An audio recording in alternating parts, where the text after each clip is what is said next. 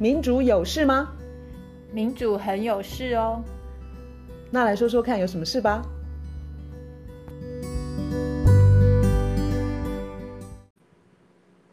大家好，我是倩怡。嗨，我是月韶。我们现在还是在三级警戒的情况下远距录音。疫情现在已经有稍微缓和的迹象了。嗯、呃，我们今天要谈疫情以外很值得大家关心的一个一个一个问题，就是气候气候诉讼。等等等等。呃，我们先，我觉得大家应该最近除了关心疫情之外，多多少少有看到一些很恐怖、很恐怖的新闻，就是跟极端气候有关。那我先讲七月中旬，就是德国、比利时发生大水灾嘛，吼，那它是暴雨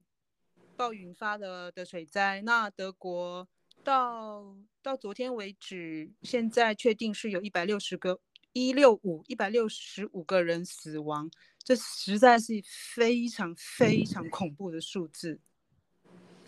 好像比利时、荷兰、卢森堡、奥地利都都都有这都受到这个都受到影响，然后还有很多人失踪，然后道路啦、什么房屋那些都都都毁了，就极端气候就发生了，突然发生了，大家才知道。它竟然会是这个样子，这个实在是太可怕了。这就让我联想到说，台湾我们是在有台风这样子的的的气候下长大的的人嘛，哈。然后呃，每次就是就是预告有台风的时候啊，我们做防台准备啊，我们可能就会把盆栽收进家里啦，门窗关好啦，或者家附近有一些什么不稳定的东西，什么要固定住吧之类的。那接接下来。总觉得好像这些很一般的所谓的什么什么准备，好像都无济于事哎，是不是都派不上用场啊？对啊，就好好恐怖哦，马上就要来两个台风了。像德国、像欧洲这一次的那个洪水的规模，科学家说是五百年到一千年会遇到一次的。现在这种几百年、什么上千年碰到一次的就。每隔几年就发生一次，这个跟地那个气候变迁的关系已经非常明确了。因为现在地球的均温已经提高了，跟工业工业化开始的时候比，已经上升了一点二度，所以距离那个很恐怖的什么一点五度已经嗯快到了，快到了。对啊，地球疯了。你看六月的时候，呃，不是太久以前吧，就是在美国，呃，加拿大。他们不是有发生那种四十九点五摄氏，对，将近摄氏五十度的的的高温，吓死人！因为这些地方啊，他们不像，就是说习惯热热的天气的的国家，他们大部分的建筑都没有冷气的的设备。哦，可以想象那是非常非常辛苦的，好像死了几百人，北美，然后其实很恐怖啊。其实欧洲的北部前阵子也都有一些什么北爱尔兰三十几度，什么芬兰呃芬兰跟挪威也都是三十三十好几度，三十四度，非常的可怕。然后嗯，讲到这些国外的历史好像很遥远。嗯，哎，不好意思，我打断了你，你说。没有，我是说早年你还会听得到有一些媒体或什么讲说，呃，这不一定是跟气候变迁有关。我觉得现在这种声音已经已经，这种谎言应该已经没有人在说了吧？因为现在科学家他可以很明确的指出，像这个整个全球的气候体体系，因为全球暖化，然后造成那些气流的改变。像这一次在欧洲，就是就是那一团那个水汽，水变温暖，它也让这些水汽非常的饱。嗯哼，就是一个什么什么喷射气流，就是停在停在他们头上，停在那边，然后拼命的下雨，所以就是损失会这么的惨重，生命财产损失会这么惨重。有时候看这些例子，好像发生在遥远的世界的另一端，可是就像你说的这些水汽呀、气流啦，我们都是。都是在这个同样的这个海洋里头，呃，地球上，就好像这个病毒，就算一开始我们防防范的非常的好，那就是我也不想当乌鸦嘴了哈。但就是说，这个极端气候的情况，我都不知道我们台湾会会遇到怎么样的情况哎、对呀、啊，所以我们这一集谈气候诉讼，就是呃，我们前面可能有讲一些，多半是针对是行政立法吧，像政府的政策太糟啊，然后政府政策要改啊，然后针对的都是行政立法。可是同样是在欧洲。世上世界好几个地方啦，现在这种气候诉讼，大家忍无可忍，就是行政立法在摆烂的情况之下，司法要进来，所以我们今天从欧洲的气候诉讼开始讲吧。好，七月一号，我先讲，呃，日子非常接近的这个在法国的例子，嗯、呃，是靠近比利时，就是在法国北部一个很小的海岸城镇。那这个小镇呢，它在二零一九年的时候呢，向呃行政法院提出呃诉讼。那它的策略就是，就是政府定定呢，二零三零年的减排目标要降了百分之四十。那欧洲的基准年是一九九零年，也就是要要到了二零三零年，排放量要减呃百分之四十。那他们提出来诉讼案就是去去纠举说。国家这几年来，就法国的那个碳排根本就都没有达标，你怎么样说服我二零三零年你可以达到所谓的百分之四十的的这样的目标？虽然我说他们是海岸城市，可是他们也没有，他们也并不是说啊，直接让你看到那个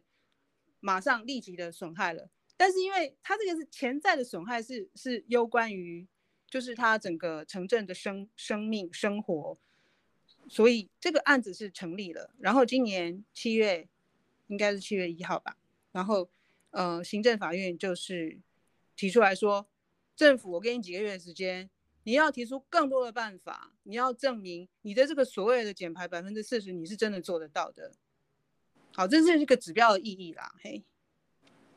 对，所以像这些判例，真的是对于我们待会儿要讲的台湾的那个气候诉讼，这些判例应该非常的重要。再来就是应该是更早在荷兰，荷兰的案子，荷兰的二零一三年的有一个很有名的一个 Agenda 基金会，他们也是对荷兰政府提告，他就是指说荷兰政府你都没有积极作为，然后。没有采取充分的措施去减少气候变迁的这个威胁，然后二零一五年这个好快哦，二零一五年他二零一三年提高，二零一五年海牙地方法院他就做了历史性的判决，这个算是世界上第一个气候责任的诉讼，然后后来那个荷兰政府还上诉，上诉之后二零一八年法法院又维持原判，所以。荷兰这个很比较比较更早一点的例子，也很具有指标性，而且我觉得他们很好玩，就是你一看，你就看到他们的这个团体的名字就是 Urgent 跟 Agenda，对对对对，连在一起，那我觉得他们也蛮有创意的。然后你有注意到两个月前荷兰还有另外一个案子，就是荷兰的法院，他这一次呃判判败诉的对象是那个壳牌石油公司哦。对，也是民间团体，他们就去告说，壳牌石油公司它的减碳太慢了，然后数就是、嗯、呃占比太小了，所以他们就要求说，壳牌必须要在二零三零年前减排减碳四十五趴。然后这个案子也是公益团体胜诉，所以荷兰皇家壳牌公司他就必须，法院就判他说。你必须要在二零三零年之前减排四十五，所以就告诉你说，气候变迁呃气候诉讼，它的对象可以是政府，可以是地方政府，可以是中央政府，联邦政府，也可以是业者。嗯，还有就是政府啊，他们在喊说什么减排目标的时候，我们不是听听就算了，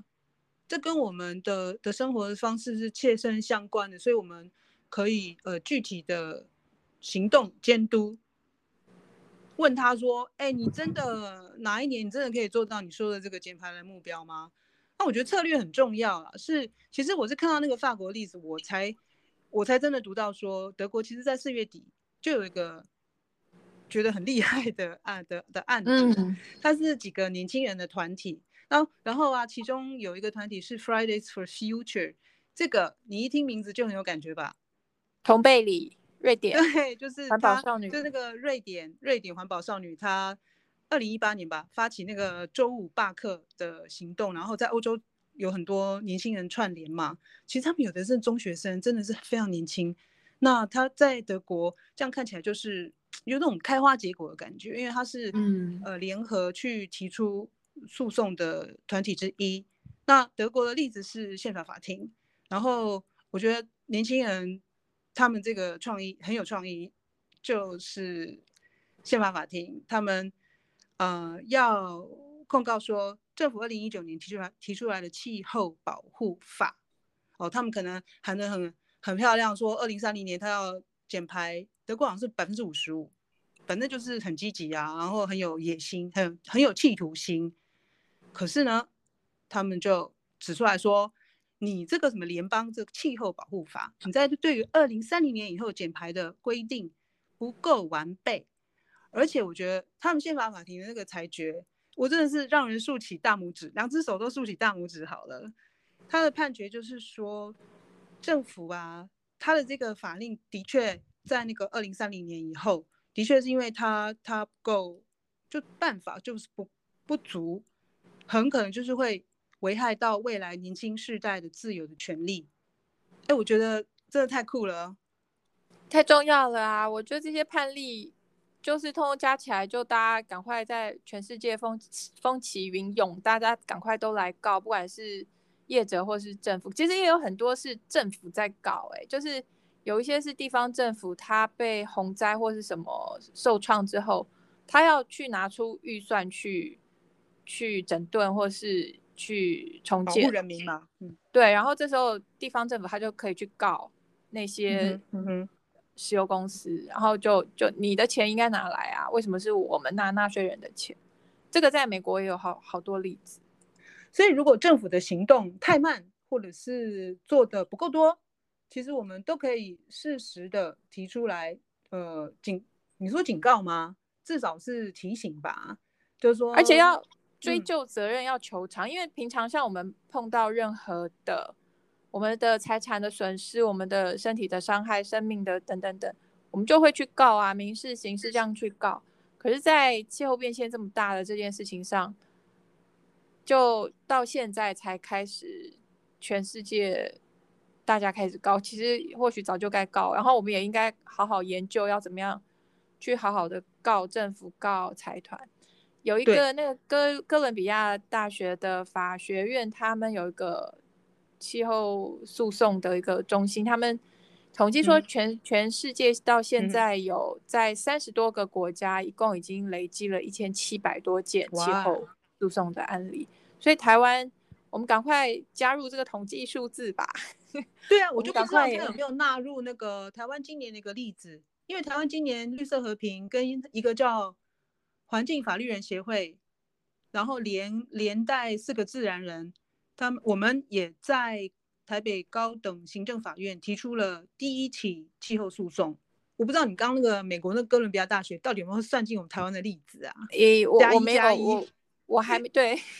我觉得那个数字还在上升，还在上升之中啊，一定不会只有一千七百件，一定还会继续往上升。因为就是行政立法在摆烂的话，司法真的要进来，然后环团跟法一些令人尊敬的律师吧，他们就是很努力的要让司法扮演司法要扮演的角色。当政府不作为的时候，至少行政法院你可以有一些角色进来，然后不能够就是做事，行政跟司法摆烂，然后财团跟政客。摆烂，然后人民就是默默的在水灾来的时候被被淹死，嗯哼，然后热浪来的时候被热死。绿色和平发起的这一项这一起这个诉讼啊，应该值得大家更多的关注跟讨论。那没错，是对，它是对于呃，今年已经实开始实施的哦，就是台湾我们经济部呃订定出来一个用户用电大户条款，认为我们政府提出来的这个法令太宽松了，太宽容了，对于对于减排，对于提高那个再生能源能源的发电比例一点帮助都没有。你你注意到了这个一些细节了吗？呃。对，它基本上好像就是说，我们有一个再生能源的一个发展的一个管理办法，然后这个所谓的用电大户就是规定说，你如果是用电大户，你就要有用更多的，你就必须要用再生能源，一定比例的再生能源。嗯哼，然后这里头做算是作弊吧，可以这样讲吧，或是有弊端，或是对放水或是灌水的部分，就是本来的标准。应该台湾的用电大户应该要有五千四百家要纳入这个用电大户条款，可是这些用电大户去吵一吵、闹一闹、游说一下，可能撒娇一下，或是我不知道，就是一些什么东西输送一下，就变成五千四百家就变锐减，变成只有五百家，所以只有五百家要受到这个再生能源这个发展管理办法里头用电大户条款的约束。所以就变成说，非常少的用电大户必须用高比例的再生能源，这个就很可笑。这个对于台湾的减碳根本就是没起不了任何作用。所以你你看是不是放水？就是放水，就是，就是有很多其实应该已经达到台电呃列为用电大户的的这些企业，结果经济部在定法令的时候，哎，突然放水，就想说，哎呀。这个还是不要把他们纳进来好了。那其实是让他们省钱，让他们省钱是什么意思？让他们努力去赚钱就好了。他们完全不用去关注，呃，不管是再生能源的的开发，或者是能源的利用更有效率，这些要用呃，不管是投入新的技术，或者是新的 R&D 的的资源的，然后完全完全都不用。你如果没有刺激，大部分的企业是不会去动手的吧？对，所以就是等于是就让这些，呃，四五千家，将近五千家，本来要被纳入规范的，现在不不用被规范，他们就是继续的高碳排，然后他们就是大用电，然后排放的温室气体影响到气候的形态，然后有些人将来会被淹死，有些人将来会被热死，那就活该。我们每个人是共同承担那个成果。呃，不要讲成果，讲错了，后果后果后果。对，这政府就是把利益输送给他们。在进行，这个样子还在进行，我们一起一起关注。那我也希望有更多人能够作为他们的后盾。对他们，他们我看他们，我其实我也蛮感动的啦。我看绿色和平他们有讲说，这一场诉讼不管是赢或是输，他们都希望它有。相当的指标的意义，因为它等于是揭开一个序幕，就是说，一方面也是在教育大家更重视，然后问题在哪里啦，或者是我们该做什么，然后就是呃，希望能够带动更多人，要有更多的诉讼去去告那些该告，然后要要追究责任，要求偿，不是说就我们就是永远这样默默的承受。哎，不过说起来啊，这个法令会通过，其实除了官员之外，那立法委员他们也都是在里面哈、啊，他们是一点干劲都没有吗？那就算说，呃，我不知道哎，没有没有任何想要这个办法稍微合理一点，尤其我们现在还在做那个温管法，温管法的全名叫做温室气体减量及管理法，我们现在在修法，哦，我都不知道我们我们立法委员有没有。呃，专心在在关注这些气候议题，哎，很多时候，就我想，至少部分的立委，他也是现在的问题的一部分嘛。就是说，不管是要护航，还是要把法立得很松，或者是把气候变迁的真正有意义的作为不断的延迟、延迟、延迟，我觉得立法委员他本来就里头一部分啦，相当一部分，本来就扮演了很重要的不好的角色。所以这也是为什么政府对，嗯哼，你说，这是为什么司法拉进来是有必要的？就是不管我们上街，或是我们施压政府，或是选举等等，或是要求行政、要求立法，这些都还在现在那么紧急的状态下是不足够的，所以司法也要进来，嗯嗯、至少至少在政府该作为不作为的时候，行政法院至少，或是像德国那个例子，就是宪法层次等等，我们就是必须要更加紧的来监督跟跟施压跟求偿就责等等。所以我们现在看到不同的执政府，就是你知道，这这些轮流执政的的的政党啊，到现在搞的这个气候的策略，其实就是差不多是这个样子。然后立法委员虽然现在有呃做社运出身的进去立法院，但是我们也看不出有比较明显的，你知道吗？不论是说讨论然后或者是说实质的推动，那是不是卢老师这边有一些国外的？的的例子，就是不管是鼓舞我们，或者是说，哎，给我们一些新的想法，或许或许可以怎么讲，就是让我们多一些新的策略的点子，可以去翻转，就是现在现在就是说动也动不了的逻辑吧。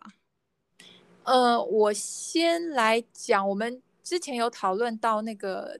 这一次绿色和平这个案子啊，那个律师叫做简凯伦。他有提到可能的一些困难，或是可能的一些挑战，就是说法院或是法官，他们长期以来可能会